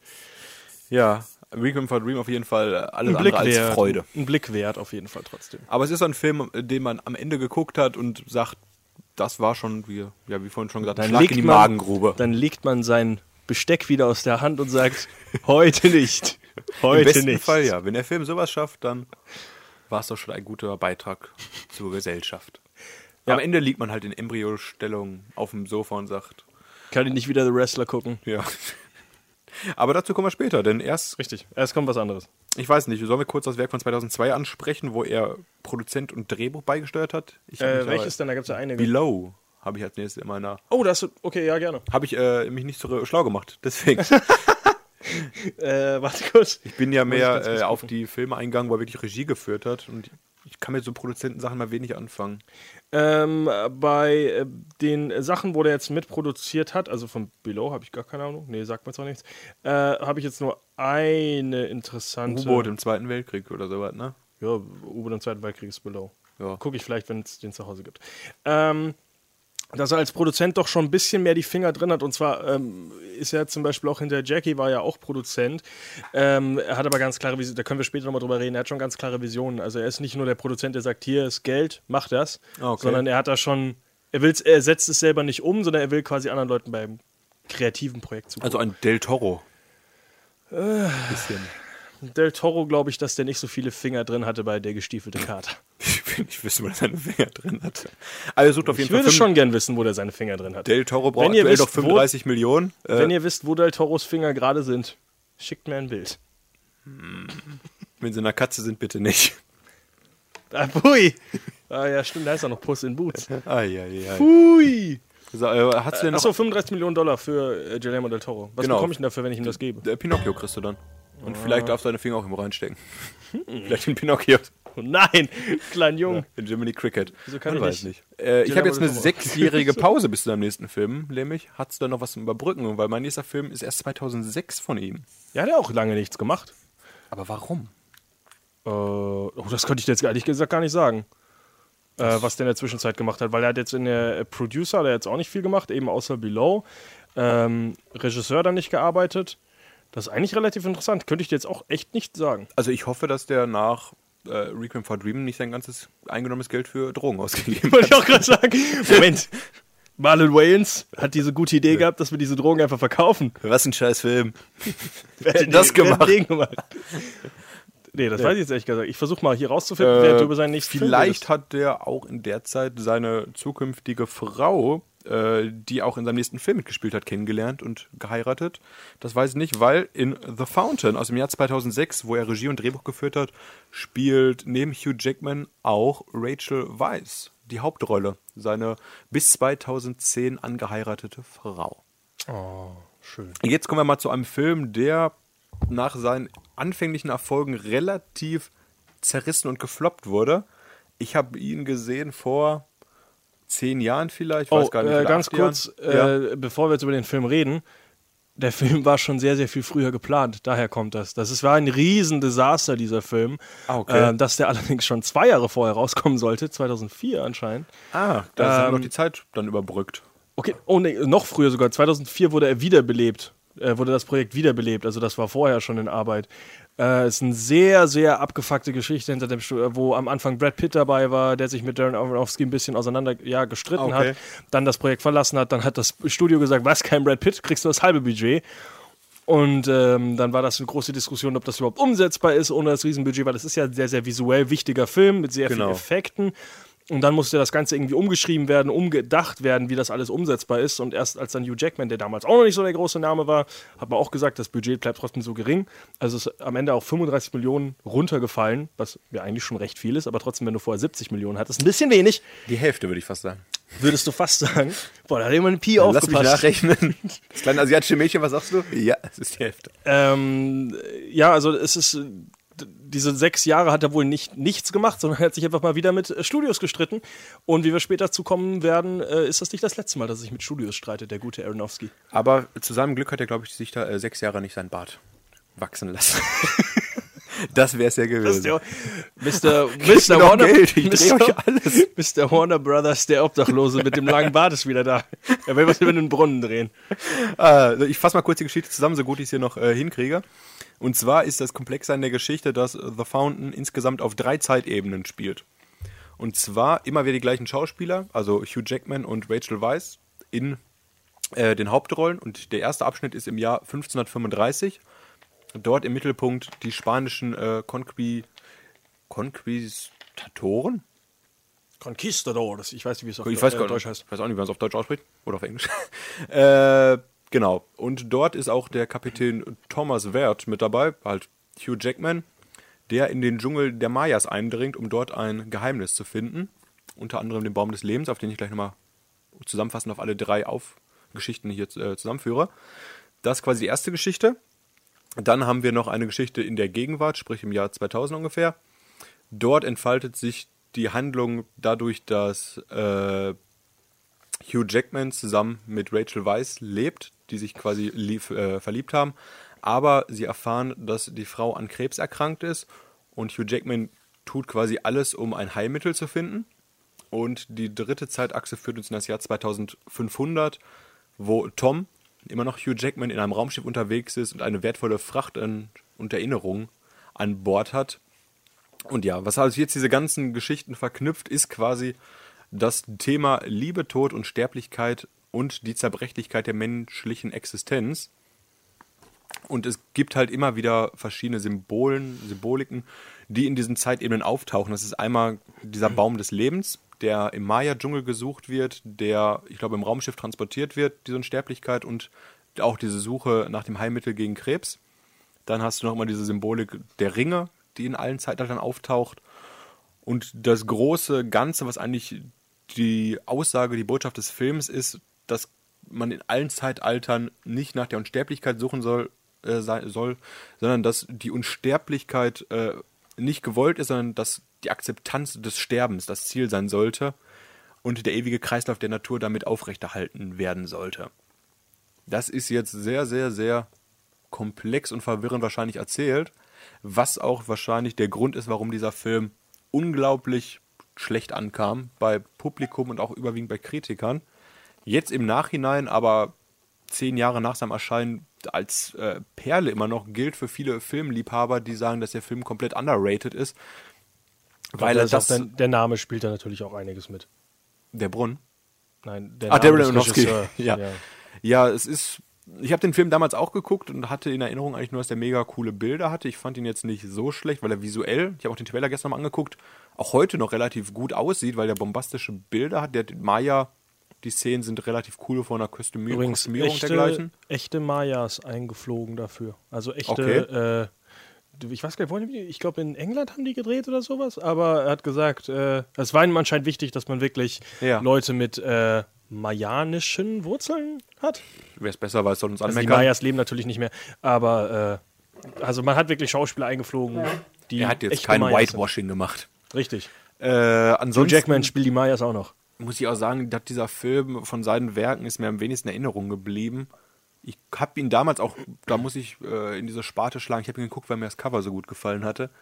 Mit diesem coolen, orangenen Baum des Lebens, den man sieht. Und ja, ich habe es nicht bereut, ihn zu gucken. Die wichtigen Farben sind Gold, äh, Weiß und Silber, glaube ich, in dem Film, die alle irgendwie diese Zukunft äh, und diese, Ah, okay. das alles repräsentieren sollen. Und das Heftige an dem Film ist natürlich, dass er kaum CGI benutzt, obwohl er eben so bombastische Bilder und extrem, ja, visuell kräftig ist, weil man einfach das Geld dafür nicht hatte. Hm. Und das ist alles in Camera. Also das sind wirklich irgendwelche Effektshots, die man so hinbekommt, ohne irgendwie den Computer zu benutzen. Das ist, Ja, schon, das ist schon eigentlich, sehr, sehr äh, beeindruckend. So. ja. Äh, ich Bei kann leider Budget- auch nicht mehr viel dazu sagen. Bei einem Budget von 35 Millionen gerade mal 15 Millionen eingespielt. Also Oh, das ist ein dicker Flop. Da hat man gesagt, Darren Aronofsky, Finger weg von meinen Projekten. Nee, sowas Aber nämlich nicht. Äh, Warner, Hat danach Ja. nicht lange Pause gemacht. Also hat er danach gut wieder zugeschlagen, oder? nee, aber was man jetzt eben sagen muss, ganz kurz, äh, was ein Projekt auch noch war in der Zwischenzeit, Batman Year One sollte auch unter Darren Aronofsky übrigens verwirklicht werden, wurde aber 2002 auch dann irgendwann zerlegt, weil man gesagt hat, der macht da zu viele eigene Sachen, das ist nicht mein Batman. Und genau wegen diesem Film hat er sich eben so mit Warner Brothers zerstritten, Ja. dass er eben danach keine Projekte mehr gemacht hat mit denen und ist eben hat das Studio verlassen und ist jetzt eben mit bei Fox Searchlight mit The Wrestler. Okay, äh, ganz Ähm, kurz noch ja. ergänzt, du hast ja gerade Batman angesprochen, er war auch kurzzeitig involviert, Batman Begins umzusetzen und er war dran, äh, The Wolverine umzusetzen und er hatte Angebot für Man of Steel. Sprich, er hat jetzt schon mehrere große Comic-Verfilmungen angeboten bekommen, hat es bisher aber noch nicht geschafft, eine Comic-Verfilmung zu machen. Da kann man mal gespannt sein, ob er in Zukunft doch nochmal auf diesen Zug aufspringen wird. Ist sehr interessant. Also der äh, hat schon sein, sein eigenes Ding, was er da äh, was er durchzieht und muss man auch sagen, Respekt davor. Aber nach Requiem for Dream nicht das Ding, was ihr jetzt denkt. Äh, nee, bitte was? Sorry. Wegen Durchziehen habe ich einen Drogenwitz gemacht. Achso, Aber egal. Versuch Ja, man könnte jetzt denken, der hat 20 Millionen Minus gemacht oder durch Werbeausgaben wahrscheinlich noch mehr. Uiuiui, der will jetzt in der Gosse mit einem alten Pervert hocken. Dem ist aber nicht so, weil zwei Jahre später bereits hat er sich zurückgemeldet und hat das gemacht, was er am besten kann. Äh, Einen kleinen Indie-Film. ja, ich wollte sagen, abgebrannten Schauspielern eine zweite Chance geben. Oh. Auch Jared Leto. Herr Jared Leto war doch nicht schon abgebrannt zu der Zeit, der war noch relativ jung. Aber irgendwas hat er wieder groß gemacht. Äh, übrigens sagte ich, äh, ich habe Doch, nach American Psycho und so war der, glaube ich, hatte eine kurze Auszeit. relativ witzig, ich habe äh, in der Recherche über Darren Aronofsky rausgefunden, ich war früher wirklich der Meinung, also vor ein paar Tagen auch noch, dass Jared Leto äh, eben der Frontmann von 30 Seconds to Mars ein Musiker ist, der irgendwann gesagt hat, ah, ich fange mal an zu Schauspielern und war daran echt gut. Nein, dass ein Schauspieler irgendwann gesagt hat, ich kann eigentlich auch ein bisschen Musik machen mit meinem Bruder. Ach, guck. Ich dachte früher wirklich, dass der Musiker zuerst und Schauspieler zweitens ist, aber der ist, kommt wirklich aus, dem, aus der Schauspielerei und hat irgendwann mit seinem Bruder gesagt, hey, lass mal eine Band gründen und damit auch noch Geld machen. Also das ist ja mit einer der ja, Allrounder erfolgreich, so wie Justin Timberlake, einer wirklich, der viele Sachen schlecht, kann. ne? Sehr interessant, ja. Äh, auch gar nicht so eine schlechte Band. Und Schauspielern äh, kann er auch gut. Ich wollte immer mal Mr. Mr. Nobody mit ihm noch gucken. Auch wenn er ein bisschen verrückt ist vielleicht. Ähm, ja, nächste, das nächste Projekt natürlich aber mit äh, von Darren Aronofsky, The Wrestler, mit Mickey Rourke, einem Schauspieler, der nach diesem Film eine ganz, ganz kurze Renaissance hatte, bevor er wieder in die Gosse verschwunden ist. Äh, ehemaliger Boxer, wichtiger Schauspieler natürlich aus den 80er Jahren, glaube ich. 80er, 90er Jahren, glaube ich, waren so die wichtigsten Filme Mickey Rourke. Aber damals äh, Sexiest Man Alive, glaube ich, und sowas teilweise. Und dann hat oder? er sich richtig auf die Fresse hauen lassen. Und jetzt ist er zernarbteste Man alive. Sieht einfach nur sehr alt aus und kann in, selbst in Filmen wie Expendables ist er der alte Mann unter lauter alter Männern. Aber das ist das Schöne, das hat für die Rolle ihm gut getan, weil damit hat er in das Bild reingepasst. Es ist ein verdammt interessantes Projekt. Ähm, ich muss sagen, ich äh, war früher großer Wrestling-Fan äh, und zwar nicht jetzt nur die großen Sachen, sondern auch wirklich in diesem Independent-Bereich. Und genau aus so einer Sicht ist dieser Film so verdammt verstörend, weil das eine der wenigen Projekte ist, die wirklich einfangen, wie pervers und undankbar dieses Business eigentlich ist. Und das halt wirklich, er spielt ja äh, Ricky the Ram Robinson. Ähm, also einen- Randy the Ram. Randy the Ram Robinson, Ja. sorry. Eine fiktive Figur, die aber ganz klar halt an, äh, an Jake the Snake Roberts und Hulk Hogan und sowas angelehnt ist und halt Leute, die halt in den 80er Jahren große Wrestler waren und dann aber einfach ihre Karriere komplett zerstört haben und es gibt den Leuten halt keiner mehr Geld, weil du bist nicht mehr vor der Kamera. Was interessiert denn die Leute, die dich damals groß gemacht haben und bis heute Geld mit deinem Franchise machen, wie es dir geht? Und er ist halt auch jemand, der ist, er hat kein Geld, er hat keinen richtigen Job, er arbeitet in einem Supermarkt. Aber was er hatte, Äh, war ein Herzinfarkt. Richtig. Ihm geht es auch noch gesundheitlich richtig scheiße Genau. und er, er bekommt halt keine finanzielle Unterstützung. Und äh, er kann halt auch einfach nicht loslassen davon, dass er weiterhin ein Wrestler ist und im Ring lebt. Und äh, der Film ist von dem her ganz interessant, weil er wirklich viele, viele echte Wrestler nutzt. Ich lese nur ein paar Sachen vor. Ich glaube, die kennen vielleicht ein paar Leute. R-Truth, glaube ich, aktuell immer noch in der WWE unterwegs. Claudio Castagnoli, der damals Indie-Wrestler war, der jetzt in Cesaro auch äh, in äh, der WWE unterwegs ist Austin Aries, Necro Butcher, Blue Meanie, Nate Hatred, Larry Sweeney, der vor ein paar Jahren erst gestorben ist an seiner Bipolar, äh, nee, Selbstmord begangen hat. Und das Witzigste, was ich rausgefunden habe, weißt du, wer Brandon DiCamillo ist? Nein. Einer von Jackass, der bisschen verrückte von den ganzen. Also Brandon DiCamillo, äh, Ja. ich äh, mach ganz, ich zeig dir mal ganz kurz ein Bild.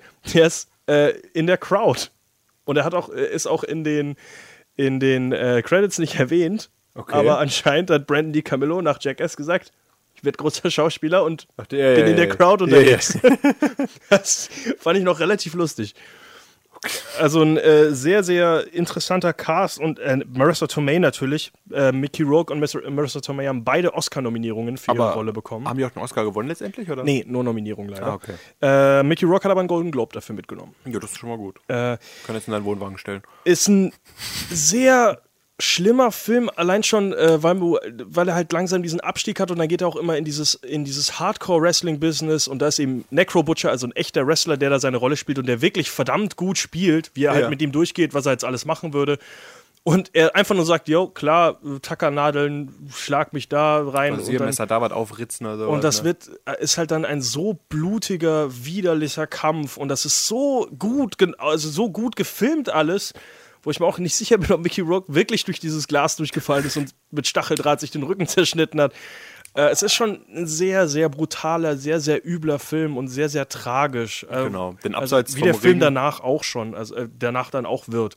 Genau, er lebt halt im Wohnwagen alleine, hat dann nur einen Kontakt zu einer Stripperin und kümmert sich ein bisschen um diese Tochter, hat noch eine eigene Tochter, zu der der Kontakt auch nicht wirklich gut läuft und versucht halt irgendwie immer wieder in seine alten Glanztage da äh, Fuß zu fassen, gibt Autogrammstunden an der Wursttheke und sowas. Es also ein richtiges abgehalftertes Leben, ne? Und es ist ein sehr cool, sehr cool auch gefilmt, also so, so halb dokumentarisch immer wieder.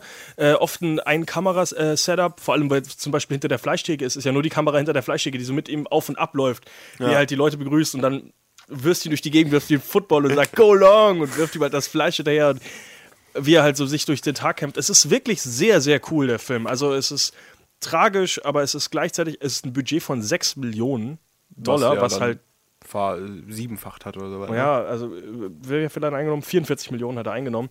Äh, Mickey Rourke hat bestimmt davon auch ein bisschen was bekommen. Hoffentlich. Ähm, sehr, sehr guter Film. Also, meine, also aus meiner Sicht, einfach weil ich mich mit dem Thema sowieso schon öfter auch früher befasst habe, ist vielleicht sogar mein Lieblingsfilm von Darren Aronofsky, muss ich sagen. Ja, gut, weil mich das Ende so. Wrestling-Fan, ne? Das Ja. Ende ist sehr, sehr offen, kann man sagen, oder? Ja, fast wieder ein bisschen Pipi in den Augen gehabt, weil ich dachte, oh, Mickey Rourke, bist du noch am Leben? Die Antwort ist, Mickey Rourke ist noch, äh, Mickey Rourke ist noch am Leben, während wir die Sendung aufzeichnen. Keine Ich weiß, äh, Garantie, äh, ob er noch lebt, wenn die Sendung auf YouTube ist. Also wer noch keinen Kandidaten für den Deadpool des Jahres hat. Pete Doherty lebt auch noch. ich glaube, der stirbt auch so lange nicht. Das ist wie Lemmy, der stirbt sehr spät. Ach so, ja. Lemmy hängt hinter dir an der Wand übrigens. Also wenn, Motorhead. Ja. natürlich. Äh, ja, ich weiß noch nicht, was Mickey Rook mittlerweile gemacht hat. Also Sehr viel Scheiße. Der hat ja noch mal lustige Michael Keaton hat es ja geschafft, sein Comeback halbwegs zu nutzen. Mickey Rook ist abseits von. Mickey Rourke ist wie John Travolta. Der kriegt immer wieder äh, eine neue Chance und äh, ja, setzt es dann wieder in den Sand. Ich dachte, weiß nicht, Sin City und Iron Man 2. Iron Man 2 war schon kacke mit ihm. Sin City war außerdem vor The Wrestler. Also. Ja, ja, aber ich, ich gucke nur so, da hat halt drei, sag ich mal, Blockbuster-Titel gehabt und hat dann anscheinend gesagt, boah, alles in Schönheits-OPs stecken, auch keine Ahnung. Äh, ja. Er sieht nicht gesund aus. Er sieht nicht gut aus, sagen wir es mal so. War auch in, übrigens in Sin City 2. Der nicht sehr erfolgreich war. Der war auch scheiße. Also keine großen gelohnt. Filme, die man heute noch mit ihm kennt. Also der ist leider kein. Ich weiß nicht, ob der einen scheiß, äh, scheiß Agenten hat oder einfach nicht wirklich aufpasst, was er macht. Ja. Aber von Mickey Rourke zu einer sehr erfolgreichen Schauspielerin. Und zu einem sehr erfolgreichen Film. Und Äh, auch einem sehr guten Film. Ja, äh, die erfolgreiche Schauspielerin, die mittlerweile jetzt ja auch schon in den Regiestuhl sich gesetzt hat und gesagt hat: guck mal, dieser Film ist komisch. Das äh, natürlich Natalie Portman. Äh, wie heißt der Film nochmal? Genau, den sie Black Swan. hat? Nein, der, die ihr Regiedebüt. Ach, die die Hoffnung, Finsternis ist. Ich ähm, möchte, dass du diesen Film auswendig lernst. Ich frage dich darüber immer wieder ab. Äh, in Finsternis wächst Hoffnung. Natürlich ist der Film, gib mir eine Sekunde, Irgendwie sowas ähnliches. Irgendwas mit. eine, eine Geschichte von Liebe und Finsternis. Ja, guck mal. Ich war. Ein Wort war richtig. Egal, auf jeden Fall äh, Black Swan. Bei einem Budget von 13 Millionen, wo er auch sehr viel wieder gekämpft hat dafür, wo man auch wieder gesagt hat, wieso brauchst du so viel Geld, das sind doch nur Balletttänzer. äh, aus denen er nochmal glatte 330 Millionen international gemacht hat. Das ist ein Erfolg, wo ich sagen würde, danach hätte ich gesagt, fickt euch alle, gebt mir alle euer Geld, guck, was und ich es, machen kann. Und es ist vielleicht damit auch der erfolgreichste äh, Porno mit Natalie Portman und Mila Kunis. Ich glaube, dass äh, diese beiden Zugpferde damals noch sehr, sehr, Eventuell sehr... habe ich den Film dafür ursprünglich auch geguckt. Man hat sich auf diese Szenen gefreut, weil man wusste, dass sie kommen, sagen wir es mal so. Mhm. Ja, aber abseits äh, von... Ich Äh, sehe aber nicht das Einzige, was gekommen ist. ah, dieses Kopfkind. Der war zu offensichtlich, der musste sein. Ja, so, Black Swan, erzähl die Geschichte, Markus. Ich weiß nicht, ob ich diese Geschichte noch erzählen will. Es geht äh, um die ambitionierte Nina, dargestellt von Natalie Portman, die von ihrer, die lebt mit ihrer Mutter zusammen, eine sehr, sehr, sehr erfolgstreibende Mutter, die auch ihre Tochter nicht viel anderes machen lässt, außer für Ballett zu üben. Hat mich immer sehr an Carrie irgendwie erinnert, die Mutter. Ja, Dass du überhaupt noch Augen für die Mutter hattest. Dafür noch Die Hans frei zu die haben. redet am Anfang, sehr, äh, ganz cooler Fakt, äh, Natalie Portman hat am, Anfang, äh, am Anfang ihrer Karriere einen ähm, Sprach, wie heißt sowas, äh, Sprach Sprachcoach? Äh, Sprachcoach bekommen, weil sie ja immer klingt wie ein kleines Mädchen. Also so Ja. früher das Problem hatte, dass sie eben nicht bestimmen klingt, sondern immer so mi, mi, mi, mi, mi. Und für Black Swan sollte sie genau diese Stimme wieder haben. Also hat sie gesagt, musste sie alles wieder verlernen, was sie sich in den letzten Jahren hart erarbeitet hat. Ja, sie ist sehr, sehr unterwürfig ihrer Mutter und sieht eines Tages ihre Chance gekommen, mal ein bisschen erfolgreich zu werden, weil sie in einer Neuauflage von Tschaikowskis Schwanensee die Hauptrolle spielen kann. Das Besondere an dieser Hauptrolle, man muss nicht nur den weißen Schwan spielen, sprich den guten, sondern auch parallel den bösen Sex schwarzen mit dem Schwan. Lehrer haben. Achso, ja. Genau, den, es gibt noch den exzentrischen Ballettregisseur Thomas, dargestellt von äh, Vincent Kessel. Und sie macht sich eigentlich nicht so viel Hoffnung auf die Rolle, aber dann läuft es doch ganz gut. Aber plötzlich taucht eine Konkurrentin auf der Bildfläche auf. Und zwar, wie heißt die, Lilly? Ich glaube, Ich glaube, ja, Lilly, bestimmt. dargestellt von Mila Kunis, die quasi den genauen Gegenentwurf zum weißen Schwan, sprich zu Natalie Portman, darstellt. Den weißen Schwan, äh, den schwarzen Schwan halt. Also genau, sie ist der schwarze Schwan, sie ist der weiße Schwan, aber der gute, perverse Ballettlehrer möchte man, der beide Schwäne kann. Und ja, dann kommt es dazu, aber dass die beiden sich ein bisschen anfreunden, weil Mina, Mila Kunis auch ein bisschen aufdringlich ist und gerne mal mit ihr feiern geht und lustige Drogen nimmt, was weiß ich, was sie da machen. Und auf jeden Fall fassen sie sich auch dann an, wie Freddy ja schon betont hat. Ich habe es nicht betont. Ich habe es, ich habe es äh, Subtil eingeflochten. in subtil eingeflochten, dass jemand. Egal. Äh, auf jeden Fall ist es ein sehr, sehr, sehr starker Film, der auch wieder von einer gewissen Art von Paranoia Erfolgsdruck, Angst und dergleichen getrieben wird. Sie weiß nie, was wirklich echt ist, Genau. weil sie hat ständig irgendwelche Wahnvorstellungen. Sie, Halluzination und sie redet sich halt ein, dass Lilly ihr diese Rolle wegnimmt, äh, dass sie sich eben mit, dass sie eben auch mit dem Tanzlehrer da irgendwie rummacht und andere schlimme Sachen mit ihm macht. Äh, und am Ende wird sie halt total verrückt und weiß nicht mehr, was wahr ist. Was bildet sich eben ein, dass ihre Beine zusammenwachsen zu, zu äh, Flossen hier. Flossen, ja genau, und äh, dass hinten sie Flügel bekommt und alles. Sehr, sehr, Sehr- krank, ja. sehr geil umgesetzt. Auch auf der Tonebene, wenn man da diese Knochen knacken hört. Man hat ja auch wirklich so ein, äh, ähnlich wie bei Wrestler, so einen Blick hinter die Kulissen, dass professionelles Ballett wirklich nur schön ist für die Leute, Ja. die zugucken Ja. und nicht für die Leute, die selbst mitmachen. Wenn die aus ihren blutenden Ballettschuhen steigen jedes Mal und die Zehen komplett verkrümmt sind und alles. Und das ist ein Film, der wirklich beim äh, Zugucken wehtut. Aber nichtsdestotrotz. Wen man nicht vergessen sollte übrigens, Winona Ryder, äh, die auch in dem Film mitspielt, zwar nur wenige Szenen hat. Ach, als ehemaliger. Genau, das Schwan, ist die, die ehemalige, die halt auch äh, wichtig für sie später wird, weil sie halt auch Teil von ihren kranken Visionen wird, die eben erzählt, wie schlimm diese Schwanenrolle ist und dass ihr Lehrer sie kaputt macht. Und lustigerweise, weißt du, wer auch in diesem Film mitspielt? Barbara als einer, Hershey. als einer der schwulen Jungs in dem Club, in dem sie sind. Sebastian Stan, den wir vorher schon erwähnt haben, der jetzt der Winter Soldier Ich wollte gerade fragen, ist das der alte Mann, der sich anfasst? ist. Nein, nein. Äh, der alte Mann, der sich anfasst, sitzt doch in der U-Bahn. Stimmt. Der ist auch noch drin. Gut, äh, da du das männliche Wrestling genommen hast, würde ich sagen, Black Swan ist mein All-Time-Favorite aktuell von Darren Aronofsky. Habe ich auch nochmal nachgeholt, den Film. Äh, wirklich verdammt cool. Auch die letzte, also diese Transformation, wie sie halt äh, in der einen Szene auch wirklich selber zu einem Vogel wird langsam, ist richtig geil gemacht. Vor allem bei dem Budget, wenn du weißt, wie viel Geld die halt dafür nur hatten für diesen Film. Wie sich diese Federn sehr heftig. rauszieht und sowas. Auch das, wie gesagt, das ist. Es gibt viele Szenen, wo man. Also das eine Mal macht, könnte. sie macht ja so eine ewig lange Pirouette und Ja. jedes Mal, wenn sie sich weiter dreht, wird immer mehr von ihrem Körper zu einem Schwan. Das ist schon Optisch sehr, sehr geil gemacht. Ähm, was ich noch erwähnen wollte, fünf Nominierungen hat, der Os äh, hat äh, Black Swan bekommen. Natalie Portman konnte aber auch dann gewinnen, Ich glaube, oder? die hat den gewonnen. Eine Sekunde. Also verdient hätte sie es auf jeden Fall für ihre Ich meine, sie hat, ja, ja, sie, also, äh, Natalie Portman hat gewonnen, aber insgesamt waren es fünf Nominierungen, genau. Äh, und außerdem gab es äh, ein kleines, äh, ja. Ach, bester Film ist ja auch gewonnen? Nein, nominiert. Ach, ich habe gerade ge gedacht, One. Nee, nee, das ist nur die hier Natalie Portman. Alles andere ist okay. Nominierung. Bester Film, bester Regisseur, beste äh, Kamera und bestes Editing. Ähm, genau, gab es einen kleinen Eklat darum, dass äh, die Stuntfrau von äh, Natalie Portman in dem Film ja gesagt hat, dass äh, sie während der Film auf seine kleine ja, Tour gemacht hat, dass sie nicht vor die Ka äh, Presse treten durfte und auch nichts sagen durfte vor den Kameras, dass man eben nicht rausfindet, dass Natalie Portman nicht alles selber gemacht hat, weil die ja Natalie Portman sehr, sehr, sehr viel in dem Film auch selber gemacht hat. Was sie auch sehr betont hat, dass sie lange Ballett geübt hat dafür. Und äh, danach wurde das Ganze von Natalie Portman selber, vom Stunt-Coach, von dem, äh, ich glaube von, äh, ja genau, und von Darren Aronofsky selber, der gesagt hat, wir sind nochmal in den Editing Room gegangen, wir sind alle Szenen durchgegangen, 80% des Films sind Natalie Portman.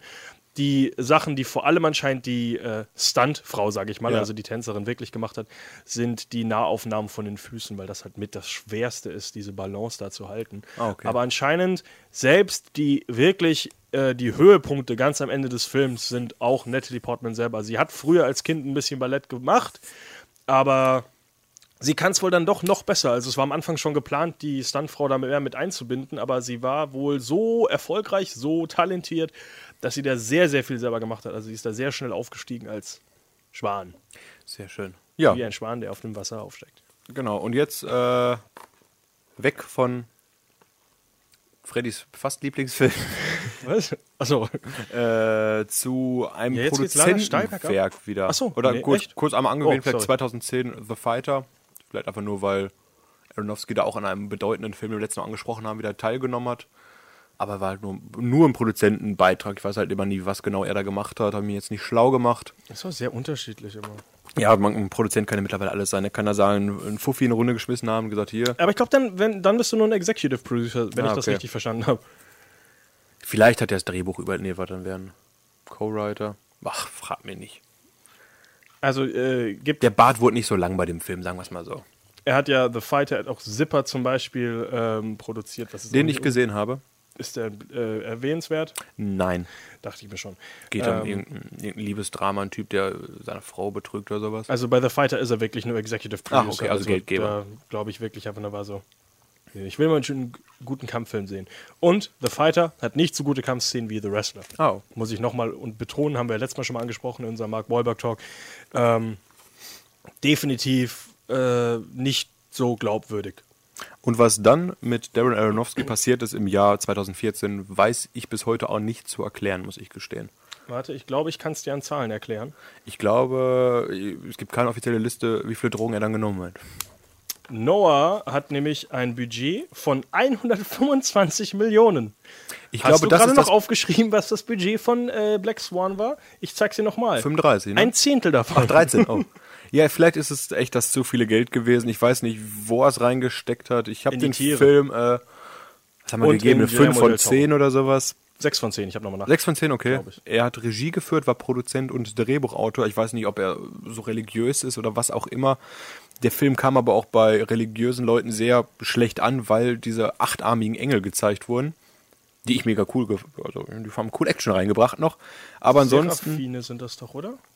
Ja, das recherchierst nochmal. Ich fasse mal ganz kurz die Geschichte für alle ungläubigen Heiden da draußen an den Hörern zusammen. Äh, es geht bei Noah um den Charakter Noah, dargestellt von Russell Crowe.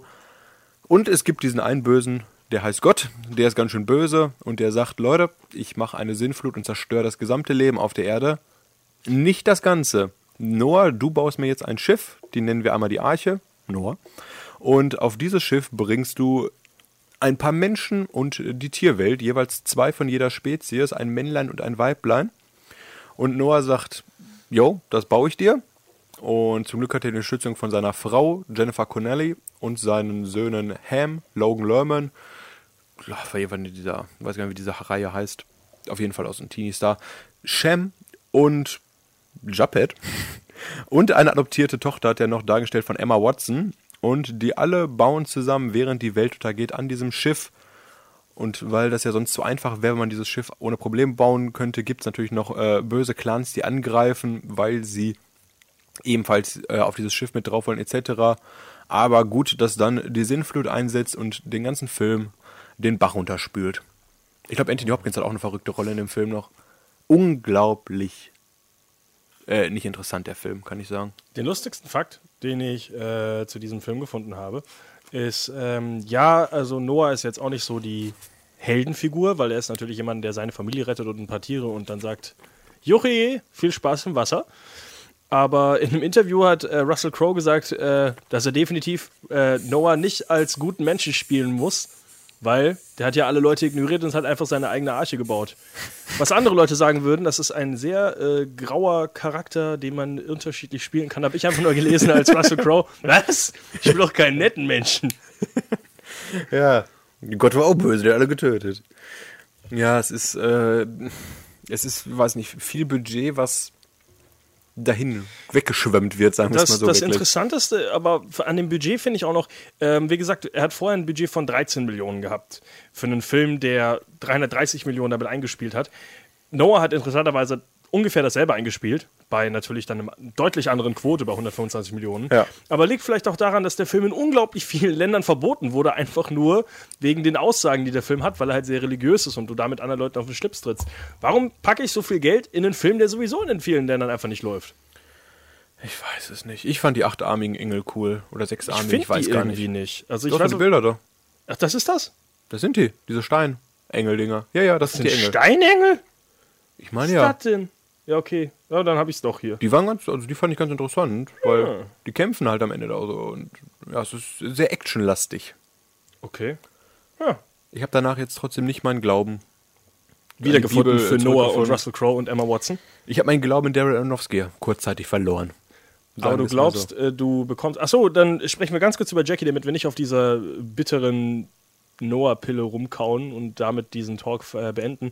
Äh, Jackie, wo er natürlich Producer war, in den letzten Oscars auch äh, wieder Natalie Portman nominiert, dieses Mal leider nur als beste Hauptdarstellerin. so. Der hat ja einen Oscar. Äh, die Geschichte von Jackie Kennedy, die Frau von JFK, und erzählt so die Geschichte kurz nach, äh, ja, nach dem Anschlag auf ihren dem erfolgreichen Anschlag auf ihren Mann. äh, und äh, wie sie halt danach darum kämpft, dass sie eben nicht sich verstecken will, dass sie weiterhin zeigt, dass die Nation stark ist, dass sie eben sich selber repräsentiert. Ähm, wie gesagt, er war nur Producer, der Sch Schauspieler, sage ich schon, der Regisseur hinter dem ganzen Projekt war der interessante, ich glaube, äh, Pablo Lorraine kommt aus, Moment, Muss Moment. man den kennen? Ja, Ah, da, da, da, da, da. Klingt argentinisch oder sowas. Wieso steht hier nicht, wo der herkommt? Unten Egal, Chile. ja, irgendwie, äh, bitte? Unten steht Chile. Ah, okay. Da hätte ich ja direkt. äh, der Chile. Äh, und Chilene. Der, Chilene, keine Ahnung.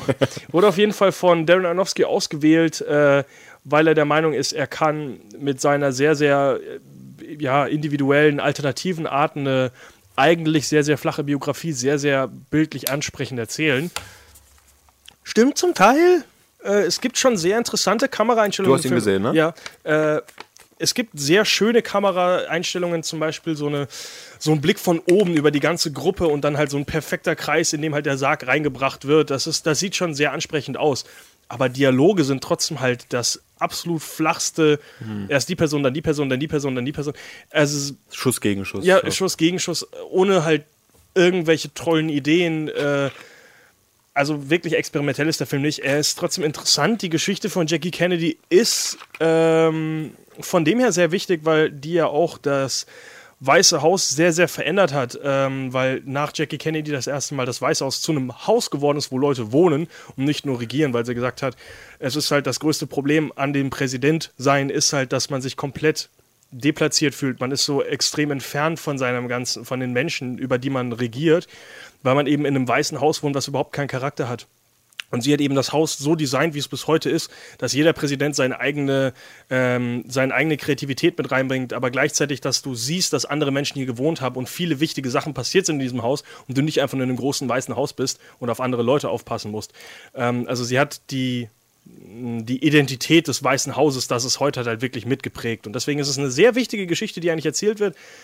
Leider relativ flach, aber es ist halt eine Biografie. Und Donald Trump ist ja auch nicht mehr ins Weiße Haus mit eingezogen. Bitte? Donald Trump wohnt doch lieber jetzt in seinem Privathaus. Ach so, ja, aber er hat trotzdem. Er äh, spuckt auf Beispiel- Jackie. Er hat, er hat ja das Oval Office auch komplett umdesignt wieder, wie es jeder Präsident macht. Und du darfst deinen eigenen, äh, den, deinen Lieblingspräsidenten aussuchen, der dann an der Wand hängt, der dein Vorbild war und sowas. Hängt ein Spiegel. Nee, äh, es ist wirklich eine sehr interessante Geschichte eben von Jackie. Ähm, wie gesagt, es ist eine Biografie, es ist ein Drama. Ich fand schön, dass ich ihn gesehen habe. Äh, ob ich ihn im Kino hätte sehen wollen, nö, definitiv nicht. Weil dafür Wenn ist dann das doch läuft. ein klarer. Wenn der jetzt noch nachträglich in das League läuft, ein- ein Jahr später, nachdem er rausgekommen ist, würde ich Ihnen euch empfehlen, dass ihr in die Sneak geht, obwohl ihr vorher nicht wisst, dass der Film läuft. Dieses ganze Projekt funktioniert nicht, Markus. Ich dachte, ich, wenn ich in der Sneak gesehen hätte, hätte ich mich gefreut. Aber so wollte ich es auch Ach so, ja gut, ich auch.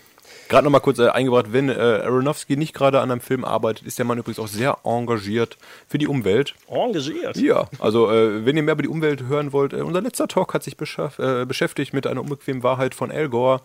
Nur um hier nochmal Werbung zu machen für unsere letzten Talks. Bevor die große 50 kommt und ihr ein dickes, dickes Wochenende voller Talks machen müsst, fangt doch jetzt schon mal an mit Sendung 1 und Tim Burton. Ach, stimmt, das war Sendung 1. Oh Gott. Ah, bald schwelgen wir in Nostalgie, wenn Sendung 52 kommt. Muss ich eine Best-of zusammenschneiden, Eine 10 Stunden Best-of. wo wir spoilern, dass Harry Potter am Ende von Harry Potter stirbt. Harry Potter stirbt in Harry Potter, das ist wahr. Weil Elena nicht da ist, können wir es heute nochmal laut herausschreien. Äh, Wir und hoffen- Han Solo stirbt auch. Wir hoffen ja, dass äh, Elena aber nächste Woche wieder dabei ist. Ähm, was ist denn unser großes Thema nächste Woche, Markus? Äh, Monsterfilme? Ist das schon Nein, nicht Nostalgie. Ach, Nostalgie. Scheiße. Monsterfilme kommt die Woche drauf. das passt ja viel besser, als äh, was ich gesagt habe. Ja. Äh, Kinostarts, Book of Henry, Lego Ninja Go Movie, Kingsman 2, Schloss aus Glas, Norman äh, und mit dem Lego Ninja Go Film reden wir über, warum Hollywood immer wieder versucht, Nostalgie zu benutzen, um irgendwelche Filme durchzuknüppeln. Und manchmal funktioniert Die Antwort ist, weil es klappt. manchmal funktioniert es nicht. Wir reden über ganz viele tolle Sachen. Ich habe jetzt schon ganz viel recherchiert, weil das wird eine lange, spannende Sendung. Ich äh, fange jetzt mit der Recherche an. Sehr gut. Äh, ich wünsche euch auf jeden Fall schon mal eine schöne Woche. Vielen Dank fürs Reinhören. Bis nächste Woche zur 50. Sendung.